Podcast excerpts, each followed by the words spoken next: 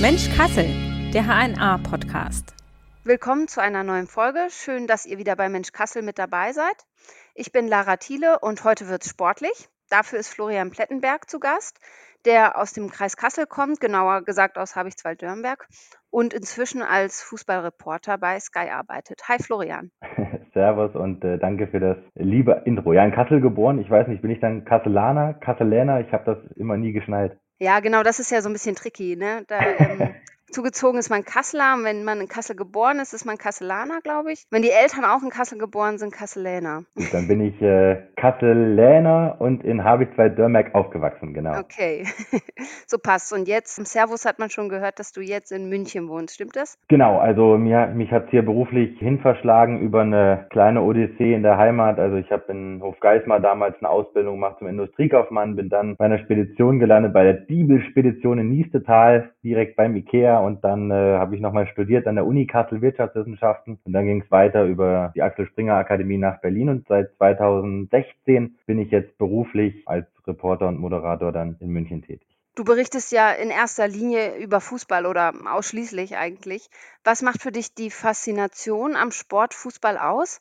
ja, ich bin ja irgendwie selber immer schon Fußballer gewesen, also früher natürlich glühender Fan eines Vereins, den ich jetzt an der Stelle nicht nennen möchte, weil das fällt mir wahrscheinlich auf die Füße, aber sagen wir mal so, das, das war ein Trikot, das, das hat das ein oder andere Kind auch heute noch an. Ja, ich habe immer gespielt, ne? Bei, bei Dörnberg, bei Zierenberg, bei Kalden habe ich eine mega geile Zeit gehabt. Äh, ich war, war lange Zeit Schiedsrichter, glaube ich, zehn Jahre. Ich habe äh, in der Jugend trainiert bei Warmetal, beim VfL Kassel. Mein Vater war selber lange Trainer, Uwe Plettenberg, hat in Rengershausen trainiert, in Grebenstein, in Zierenberg, äh, quasi überall und äh, ich hatte keine andere Wahl, als Fußballer zu werden. Und äh, das ist natürlich eine, eine geile Fügung, dass ich mein Hobby zum Beruf machen konnte und ja, sage das immer wieder gerne. Ähm, das ist ein Riesenprivileg. Ich habe mir dafür aber auch den Hintern aufgerissen, sage ich auch ganz ehrlich. Das waren anstrengende letzte Jahre. Und ja, so hat es mich in den Sportjournalismus verschlagen. Aber ich wollte tatsächlich immer Journalist werden. Das stand früher schon im Poesiealbum bei der Schwester meines besten Freundes. Und äh, ja, jetzt bin ich bei Sky, bin da als Bayern-Reporter tätig, als Transferexperte und war vorher bei Sport 1 bei der Bild ich wache jeden Morgen auf und danke dem lieben Gott, dass ich diesen Traumjob machen darf. Also richtig Hobby zum Beruf gemacht, könnte man irgendwie sagen und absolut glücklich da. Ja, ne, ich wache auf mit Fußball, ich gehe mit Fußball ins Bett, weil wir natürlich auch viel recherchieren, weil wir viele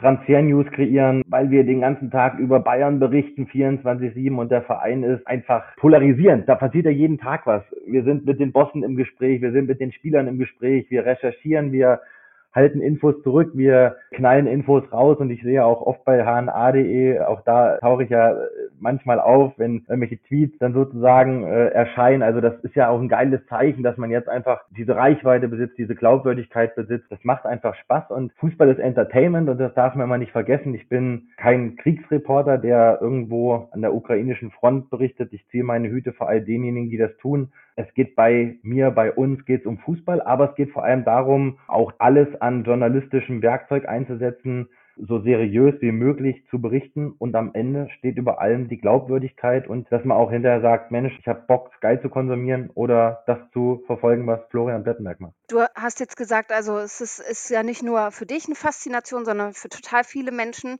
Kannst du sagen, warum Fußball da so besonders ist für viele und so anziehend vielleicht irgendwie auch? Ich glaube, der Fußball hat die Faszination der Ablenkung. Ne? Also wir sind ja irgendwie umgarnt von ganz viel Mist und die letzten zweieinhalb Jahre waren für uns alle irgendwie auch total öde, traurig, und wir sind ja irgendwie alle, haben wir uns weiterentwickelt in dieser ganzen Corona-Zeit. Also ich sage jetzt mal ganz bewusst diese Corona-Zeit, weil ich glaube, wir sind alle irgendwie sehr viel reflektierter geworden. Irgendwie, wir haben uns neue Hobbys kreiert, wir haben uns oder sind uns bewusster geworden, dass wir noch mehr auf die Hobbys stehen, die wir haben. Wir waren teilweise zu Hause eingekesselt und irgendwo dazwischen hat sich auch so dieser Transferjournalismus, wo ich vor zwei, drei Jahren abgebogen bin, hat er sich so total krass entwickelt.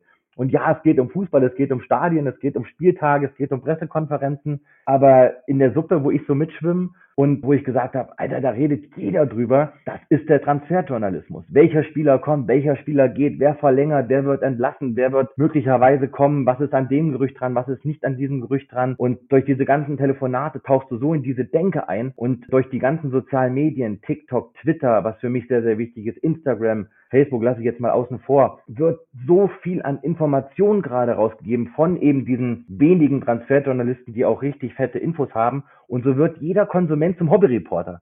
Und das ist, glaube ich, um auf deine Frage zurückzukommen, diese Faszination, dass momentan jeder mitreden kann auf den sozialen Medien, in der Kneipe, beim Training, und das macht auch so geil. Und ich sage auch ganz ehrlich an der Stelle, also die Flut an Nachrichten, die mich so erreicht über meine Kanäle, das ist irre. Also wie die Fans auch draußen mitdenken und sagen, mhm. hier, ähm, Flatty Goal, kann der Spieler zu Dortmund kommen? Was ist mit dem? Ist das nicht mal bei Bayern ein Thema? Und ich würde lügen, wenn ich sagen würde, dass ich das nicht ernst nehme. Also ich gehe da durchaus auch mal nach und da gab es auch schon die ein oder andere Info, die dann rund geworden ist dadurch. Ach krass, also dann kriegst du quasi vielleicht auch mal wie so eine Art Rechercheanstoß. Definitiv. Und man muss die Gedanken der Follower immer ernst nehmen. Und es ist total mega wichtig, in Interaktion zu treten. Ne? Und man muss den Leuten draußen auch das Gefühl geben, hey, ich lese eure Nachrichten, ich lese aber auch die kritischen Nachrichten und ich kriege auch mal einen Shitstorm. Das bleibt nicht aus. Ne? Das, das ist nun mal so, wenn man dann irgendwie in der Öffentlichkeit tätig ist, das tut auch weh, aber solange irgendwie 90 Prozent der Feedbacks positiv sind, macht das Spaß, aber es hat eben auch Schattenseiten und da muss man dann durch, da wächst man auch dran, gehört einfach dazu. Du hast es eben schon gesagt, FC Bayern München, was auch so ein bisschen so dein Expertenwissen ist, ist ein Verein, der schon auch polarisiert, also hat total viele Fans, ist ja auch so der größte Club in Deutschland, er hat aber auch dieses Image, ja, gewinnt ja sowieso jede Saison und kann sich jeden Spieler kaufen, ist quasi auch so eine Spirale. Dadurch, dass sie so viel Geld haben, haben sie noch bessere Spieler, gewinnen wieder. Steht dadurch auch manchmal in der Kritik, dass es die Bundesliga fast ein bisschen langweilig macht dadurch. Kannst du die Kritik verstehen oder findest du auch, dass da dadurch die Bundesliga für dich an Spannung verliert? Jetzt muss ich gerade schmunzeln, weil du dich anhörst wie meine Mama namens Martina. äh, die ist nämlich da auch immer sehr, sehr Bayern-kritisch und sehr BVB-optimistisch.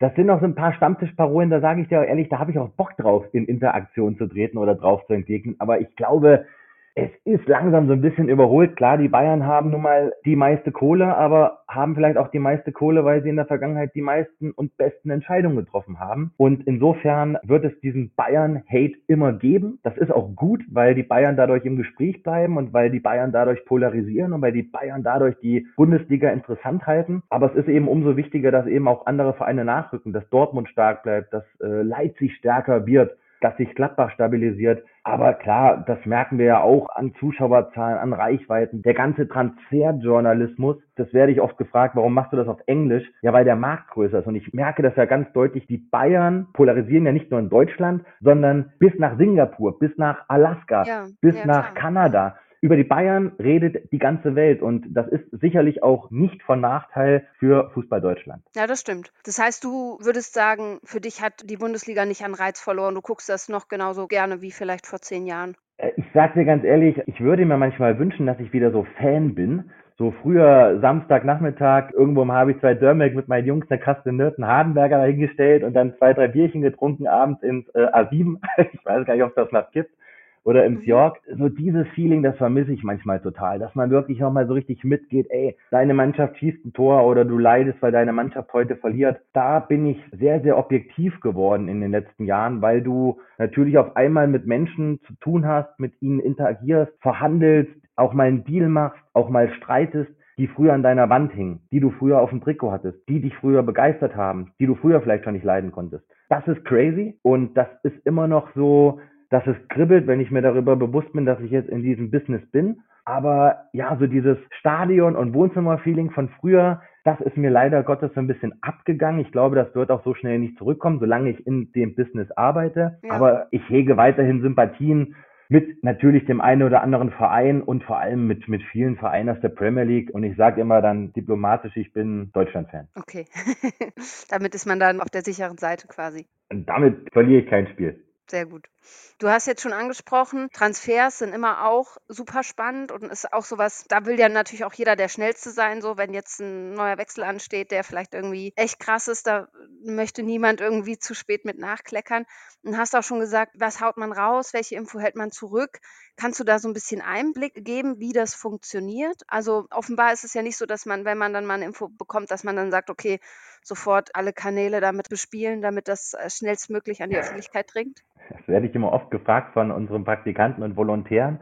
Das ist eine echt riesengroße Frage. Ich versuche es einzugrenzen. Ähm, die Informationen, die ich bekomme, bekomme ich zu 70 Prozent über mein Smartphone und zu 30 Prozent über, ich gehe einen Kaffee trinken mit Quellen, ich gehe essen, ich bin im Stadion, du bist vielleicht am einen oder anderen Tag der König des Smalltalks und, und, und, und, und. Letzten Endes kann ich nur gut sein, weil mein Team um mich herum auch geil ist. Es ist ja nicht so, dass ich jetzt zum Beispiel jede News einzeln kreiere. Manchmal höre ich auch was aus Dortmund, rufe dann meinen Dortmund-Kollegen an und sage, du pass auf, ich habe gerade eine Top-Quelle, aber hier zwei Quellenprinzip, prüf das mal bei deinen Kontakten. Dann hört vielleicht jemand mal irgendwie irgendwo was über irgendeinen Kontakt bei Bayern und ich gehe sofort in meine Bayern-Kontakte rein. Manchmal kriegen wir die Info aber raus aus erster Hand von Chelsea, von Manchester United, von Real Madrid. Letzten Endes generiere ich meine Nachrichten über mein Netzwerk, über meine Handynummern. Und das ist natürlich ein Prozess, der ist jetzt über Jahre gewachsen. Ich sage immer, man kommt sehr, sehr schnell an die Handynummern der Stars. Aber die Kunst besteht darin, dass die Stars auch mit dir interagieren, dass sie antworten, dass sie rangehen, dass sie dir vertrauen.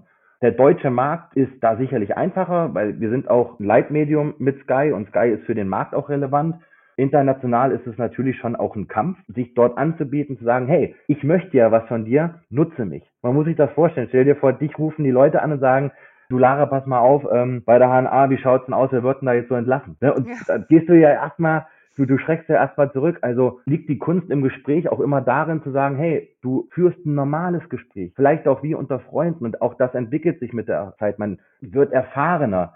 Man lässt sich aber auch nicht mehr jeden Scheiß verkaufen. Ne? Und äh, wenn ich früher zum Beispiel bei einer Bayern-Info 13, 14 Quellen gebraucht habe, um da mal irgendwie durchzustoßen, so brauche ich heute vielleicht eins, zwei Quellen oder nur noch eins, zwei Anrufe, weil ich natürlich mich vielleicht in meinen Kontakten auch verbessert habe, weil meine Kontakte jetzt viel, viel besser geworden sind als noch vor vier, fünf Jahren. Aber auch das, und da kommen wir wieder zum Anfang, geschieht über Glaubwürdigkeit. Und du hattest ja, glaube ich, eben gefragt, ob ich ein konkretes Beispiel nennen kann, richtig? Ja, immer gern. Macht's an. Ja, es war, es war natürlich jetzt wahnsinnig viel zu tun bei Bayern rund um Jan Sommer. Kommt der, geht der, was passiert in Gladbach? Und da waren wir zum Glück brutal nah dran. Und da muss man auch erstmal unterscheiden zwischen, die Öffentlichkeit glaubt erstmal den öffentlichen Zitaten von Gladbach. Aber unsere Hintergrundinfo ist vielleicht manchmal eine ganz andere, aber doppelt geprüft. Also auch da sage ich immer wieder, immer nur das, was in der Öffentlichkeit steht, das stimmt nicht. Wir sind im mhm. Entertainment-Bereich. Man bedient sich auch der Notlügen. Gladbach sagt vielleicht, du pass auf, der Jan Sommer wechselt nicht zu Bayern, weil sie drei Tage Ruhe haben wollen und die Schnauze voll haben. Aber gerade bei Sommer, ich lag vor einer Woche in der Badewanne und habe mir Erkältungsbad genommen und ich habe den ganzen Tag auf den äh, Bayern-Anruf gewartet. Der kam nicht und der kam nicht und der kam nicht. Und um 23.15 Uhr kam er dann. So, und dann springst du aus der Badewanne raus und bist dann, ohne dich, dass du es checkst, bist eine Stunde am Telefon im Badezimmer und deine Freundin fragt dich irgendwann, ey, was ist denn jetzt los? Aber du bist so in dem Wahnsinn, weil du dann die Informationen bekommst, ja. weil du dir dann wieder überlegen musst, wie gehst du raus? Was gibst du jetzt raus? Was lässt du im Schreibtisch? Das macht es eben so geil, aber eben auch so schwierig. Also quasi, um dann nicht das Vertrauen zu verlieren. Also wenn du jetzt alles raushauen würdest, hättest du vielleicht dann auch einen riesen Vertrauensverlust und man würde nicht mehr mit dir reden. Natürlich und vollkommen richtig erkannt und äh, darum geht's im Grunde genommen in mhm. diesem mhm. Business. Und ich habe da sicherlich früher, als ich angefangen habe, Reporter zu sein oder Reporter zu werden, auch viele Fehler gemacht. Ich weiß noch, das war 2018, da bin ich zu Sport 1 gewechselt und wurde direkt Chefreporter für Bayern und für die Nationalmannschaft. Aber ich war wie so ein kleiner kläffender Hund, der sich irgendwie bemerkbar machen wollte. Und so habe ich dann irgendwann angefangen, sehr pointierte Kommentare zu schreiben. Und da bin ich den Hönes angegangen, ich bin den Rummenigge angegangen, aber die haben mich zersemmelt, die haben mich platt gemacht beim FC Bayern. Ja, da gab's Drohungen, da gab's mal richtig auf die Mütze. Der Hönes hat mich mal am Flughafen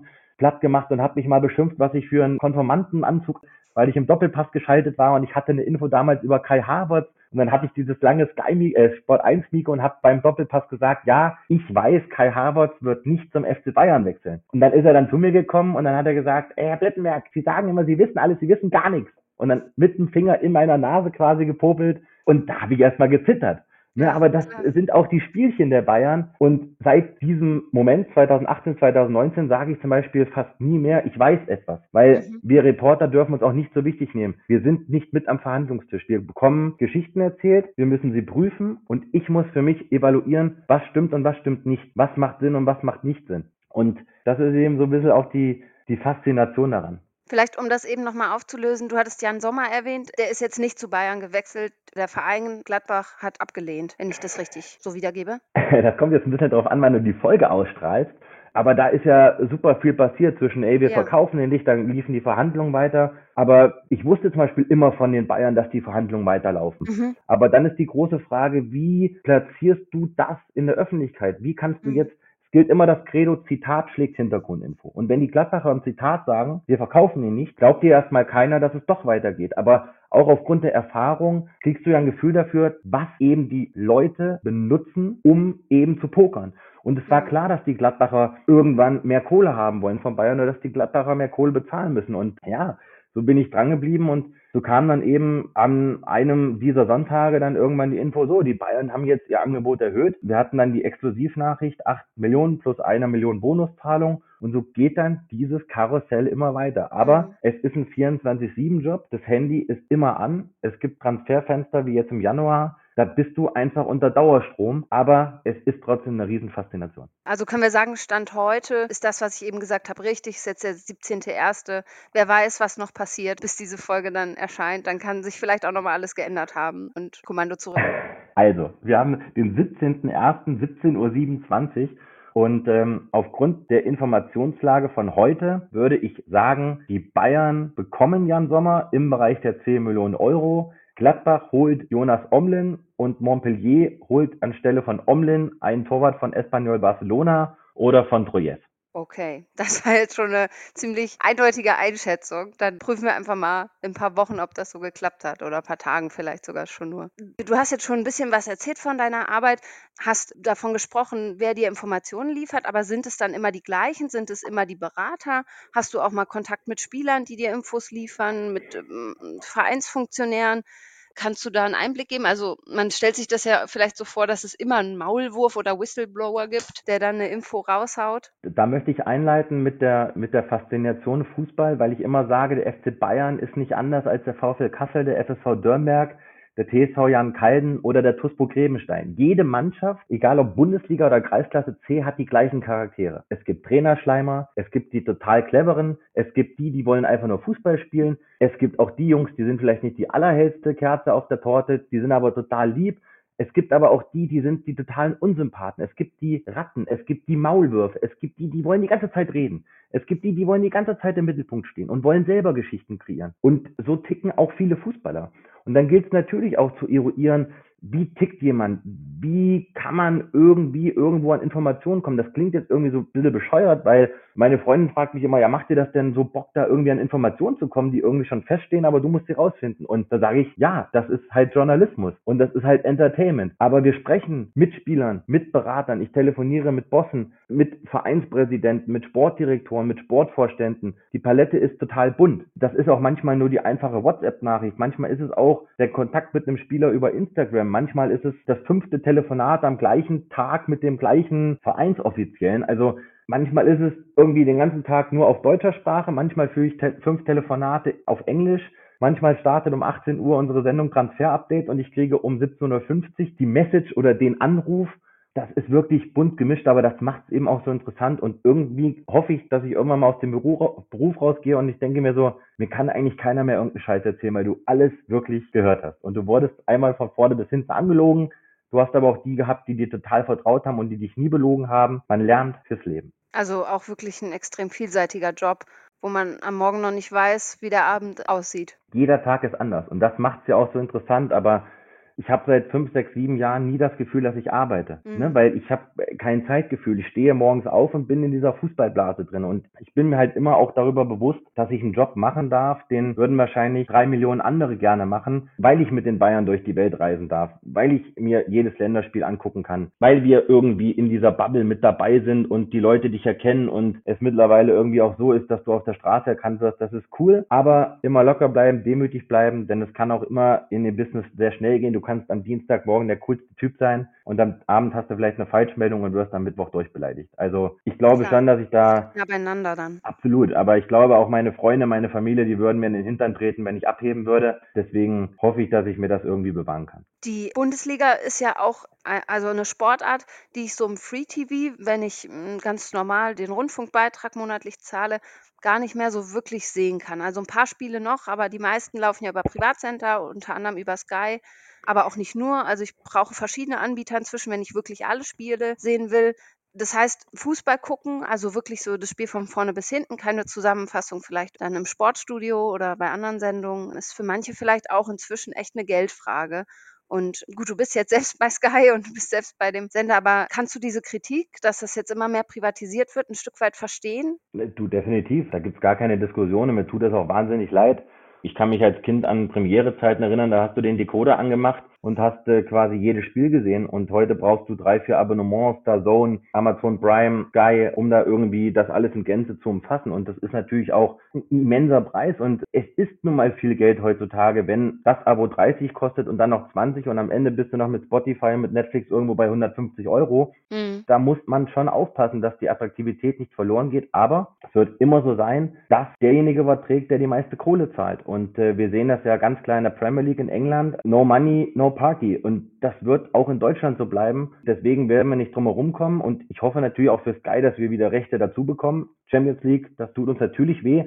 Das ist ja auch kein Geheimnis. Ähm, und es tut uns auch weh, dass wir nicht mehr jedes Bundesligaspiel übertragen, aber deswegen habe ich mich auch entschlossen, im Januar letzten Jahres zu Sky zu wechseln, weil es eine, eine unglaublich große Chance war und weil ich immer das Gefühl hatte, Sky ist noch nicht am Ende. Sky will sich entwickeln, Sky will Lizenzen zurück. Ich bin ja bei, bei Sky Sport News zum Beispiel angestellt. Das ist immer noch geil, da 24-7 über Sport und über Fußball berichten zu dürfen. Aber ich gucke auch nicht mehr jedes Spiel und ich gucke viel, viel weniger Fußball als früher. Ja, wird wahrscheinlich dann auch einfach irgendwann die Zeit. Ja, und auch die Lust, mir drei, vier Accounts zuzulegen. Und ja. da bin ich dann wieder Fußballfan. Da habe ich vielleicht, also natürlich mein Sky-Abonnement. Da gucke ich noch ein bisschen äh, der Zone, aber dann war es das auch. Ja, also klar, der Fußball ist ja einfach auch ein Business, wo es ums Geld geht und wo viel Geld fließt. Das weißt du ja in Sachen Transfer vielleicht am allerbesten. Und bei den Lizenzen ist es eben auch so, da ist es dann natürlich letztendlich irgendwie auch eine wirtschaftliche Frage. Wie geht es da weiter? Wer kriegt die Übertragungsrechte? Ja, keine Frage. Wenn die Amerikaner äh, irgendwann das Portemonnaie so richtig mal aufmachen und sagen, so pass auf, drei Milliarden sind uns jetzt egal,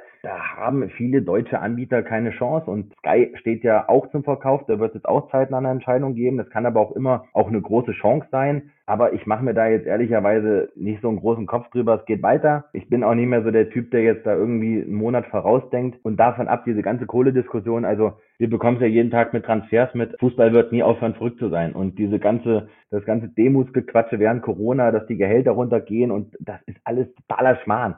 Das wird alles noch kränker, das wird noch größer, noch mehr Durchschnittsspieler in der Premier League. Investorengetriebene Clubs werden noch mehr Geld rein, reinpumpen. Es sind so viele Durchschnittsspieler jetzt für solche horrende Summen gewechselt. 30, 40, 50, 100 Millionen Euro. Das ist absolut gaga. Ja. Aber da muss eben Fußball Deutschland, da müssen eben die Fußballvereine schnellstmöglich zusehen, den Anschluss nicht zu verlieren. Und das ist nochmal eine ganz andere Diskussion. Da kriege ich immer für irgendwie geschimpft. Ich bin zum Beispiel auch total dafür, dass 50 plus 1 fällt, weil ab dem Moment, wo es fällt, kann sich jeder ausruhen, ob er es macht. Und sollte es Investoren in Deutschland geben, wird das dafür sorgen, dass äh, die Bundesliga auch spannender wird. Kannst du 50 plus 1 vielleicht erklären? Also was bedeutet das? Ja, 50 plus 1 bedeutet ja im Grunde genommen, dass wir die, die Regelung in Deutschland haben, dass ein Investor nicht, sprechen wir ganz einfach aus, die Mehrheit am Verein haben darf. Also quasi maximal 49 Prozent Anteile. Und das ist ja zum Beispiel in der Premier League anders. Da kann ja mhm. von heute auf morgen gefühlt jeder Investor rein und kann den Verein kaufen und hat dann die Mehrheitsanteile, hat demzufolge natürlich auch das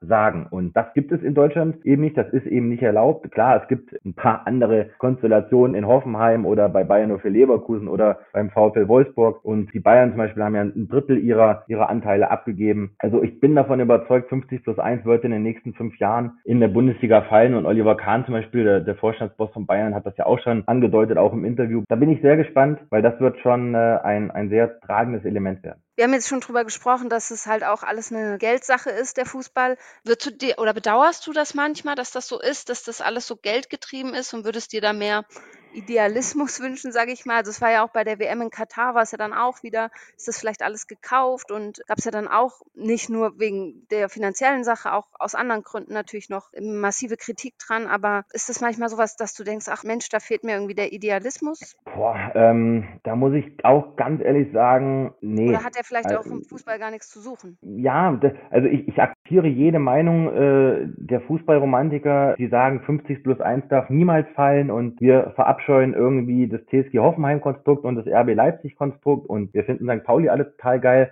alles legitim. Dass die WM nach Katar geht, das oder ging, das war eine Frechheit. Da, da gibt es auch keine Diskussion drüber. Aber auch da habe ich wirklich aufgrund meines Jobs aufgehört, mich drüber aufzuregen, weil nochmal Fußball ist Entertainment und da ist so viel Kohle im Umlauf. Das können wir zwei, alle, die jetzt hier zuhören, das ist überhaupt nicht greifbar. Aber ich kann mich ja nicht über ein System beschweren, von dem ich ja selber profitiere, weil ich werde ja auch bezahlt von Sky, weil Sky vielleicht auch wieder irgendwo profitiert, Gelder zu bekommen. Und so ist das Geld ja ständig im Umlauf. Und äh, kommt ja auch unserer Wirtschaft, zum Beispiel also Gelder oder Einnahmen, die in der Bundesliga generiert werden, kommen ja auch unserer Wirtschaft in Deutschland zugute. Und insofern finde ich es dann immer so ein bisschen komisch, möchte ich sagen, wenn man sich darüber wirklich auslässt. Aber meistens sind auch die, die es scharf kritisieren, auch die ersten, die dann ins Stadion rennen und es wieder total geil finden, wenn ihr eigener Verein dann doch irgendwie einen Superstar holt. Aber ich bin der Fan von geilen Transfers, von Entertainment, von großen Namen und freue mich irgendwie darüber, weil es wieder dafür sorgt, dass der Fußball im Gespräch bleibt. Jetzt äh, berichtest du ja wirklich über Fußball auf in Deutschland ganz oberster Ebene, sage ich mal. Hier in Kassel und Umgebung haben wir ja keinen Verein, der in der ersten Bundesliga spielt. Es bewegt sich eher auf Kreises- und Regionalliga. Ist es für dich noch interessant? Guckst du da dann auch noch manchmal rein, hier so in die regionalen Vereine, oder sagst du, das interessiert mich jetzt gar nicht mehr, wo ich mit den großen Playern zu tun habe? nee, nee, also da sind wir wieder bei dem Punkt, demütig zu sein und Jetzt machen wir ein bisschen Schleichwerbung. Also ich bin wirklich noch oft auf hna.de und äh, verfolge da auch den regionalen Fußball und vor allen Dingen meinen Heimatverein FSV Dörmerk, aber auch mein, mein, mein Ex-Verein TSV Jan Kalden. Also das habe ich auf jeden Fall im Blick und habe auch durch viele Freunde auch noch Kontakt in, in andere Vereine und äh, würde mir natürlich wünschen, dass der KSV Hessen-Kassel irgendwann wieder dritte oder zweite Liga spielt. Ähm, ebenso geil fand ich es, dass wir jetzt Weihnachten am 23. Da waren wir mit ein paar Freunden. Schönen Gruß an der Stelle. Dennis, Kalle und wie sie alle heißen. Da waren wir bei den Kassel Huskies. Da war ich früher mit 13 Jahren und da haben wir hier so einen Hippie-Burger gegessen mit Pommes und Brötchen. Und jetzt war ich wieder in der Eissporthalle und das sieht aus wie komplett neu und das war cool. Und also ich finde, Kassel hat wahnsinnig viel zu bieten und würde mir deswegen einfach wünschen, dass gerade auch die Hessen einfach wieder ein bisschen mehr nach oben kommen. Aber auch da sind vielleicht in den letzten 10, 15, 20 Jahren nicht immer die richtigen Entscheidungen getroffen worden. Aber was nicht ist, kann ja noch werden. Du hast Hoffnung. Ja, ich wünsche mir das total. Und äh, das waren ja immer geile Erlebnisse, wenn die Hessen mal irgendwie im DFB-Pokal mal irgendwie Glück hatten mein Heimatverein Dörmeck hat jetzt bald eine Riesenchance gegen Wien Wiesbaden. Die spielen ja im März und können sich da vielleicht, können eine Riesensensation schaffen und packen es vielleicht mal mit ganz viel Glück irgendwie irgendwann in den DFB-Pokal. Und ich finde, da, da muss so eine Region auch einfach wahnsinnig zusammenhalten. Da darf man nicht sagen, hier Mensch, die doofen Sander oder die Dörmerger oder der ist mit dem befeindet. Nein, da muss dann wirklich vielleicht auch mal äh, der Fußballkreis Kassel zeigen, Mensch, geil, dass Dörmeck es so weit gepackt hat. Und die unterstützen wir jetzt einfach mal. Und wie gesagt, die ganze Region hat, hat wahnsinnig viel Potenzial, aber es muss eben ein bisschen mehr noch wachsen. Jetzt vielleicht so zum Abschluss. Äh, ich bin eigentlich überhaupt kein Fußballfan und gucke es auch wirklich selten. Aber ich fand das Gespräch jetzt mega spannend. Auch was du so erzählt hast, finde ich es ja schon echt cool. Vielleicht kannst du noch mal so drei Gründe nennen, warum es eigentlich oder warum es für dich toll ist, Fußball zu gucken, zu spielen, damit in Kontakt zu sein und auch darüber zu berichten? Ich würde diese Antwort gerne einleiten, überhaupt erstmal mit der Bedeutung meines Jobs, weil ich bin zwar jetzt irgendwie als Fußballreporter und Moderator tätig, aber ich bin in erster Linie Journalist und ich finde, dass der Journalismus immer noch ein, ein wahnsinnig ehrenhafter Beruf ist und mich kotzt es wahnsinnig an, dass äh, auch Menschen wie Trump, das ist jetzt einmal eine ganz andere Metaebene, aber mit ihrem geflügelten Begriff der Fake News, diesem Berufszweig dermaßen Schaden zugefügt haben. Und ich kann von hunderten von Beispielen aus meinem Reporter Freundeskreis nennen, wo ich weiß, dass die sich, dass die sowas von Vollgas geben, dass die diesen Job sowas von lieben, dass die aus der Ukraine berichten, über die Politik in Deutschland berichten, über den Sport, über ähm, diverse Weltmeisterschaften, über Olympiaden, über die Leichtathletik, über alles. Und der Journalismus ist ein, ein wahnsinnig geiler Beruf und ich kann wirklich nur jedem, der vielleicht auch unentschlossen ist, nahelegen, sich damit mal zu befassen. Und das würde ich immer wieder so machen, aber ich würde auch immer wieder die Industriekaufmannlehre machen bei Autokühler in Hofgeismar, das war auch cool Und ja, Fußballreporter zu sein, ist einfach geil, weil der Ball wird immer rollen. Der Fußballer findet sich irgendwo auch jeden Tag neu. Da wird noch so viel passieren in den nächsten Jahren. Und natürlich macht auch Bock, wenn du auf einmal bekannter wirst, wenn du auf einmal feststellst, ey, die Menschen legen Wert auf deine Meinung, auf deine Analysen. Sie glauben dir, wenn du twitterst, dass dieses oder jenes auf dem Transfermarkt geschehen wird. Und das ist eigentlich so mein größtes Glücksgefühl, dass die Leute Bock haben, mir zu folgen und sich darüber freuen, welchen Weg ich jetzt gegangen bin. Und deswegen finde ich es auch so wichtig, und das betrifft auch viele andere, einfach jetzt auch Praktikanten, Volontäre mit an die Hand zu nehmen und selber einfach Erfahrung weiterzugeben. Das ist einfach cool und ich hoffe, dass mir diese Leidenschaft für den Job nicht abgeht. Ja, noch eine Lanze für den Journalismus gebrochen, da bin ich natürlich auch voll dabei. ja, ich habe nie bei HNA gearbeitet irgendwie. Aber ja, ich habe früher mal. Äh, ja noch werden.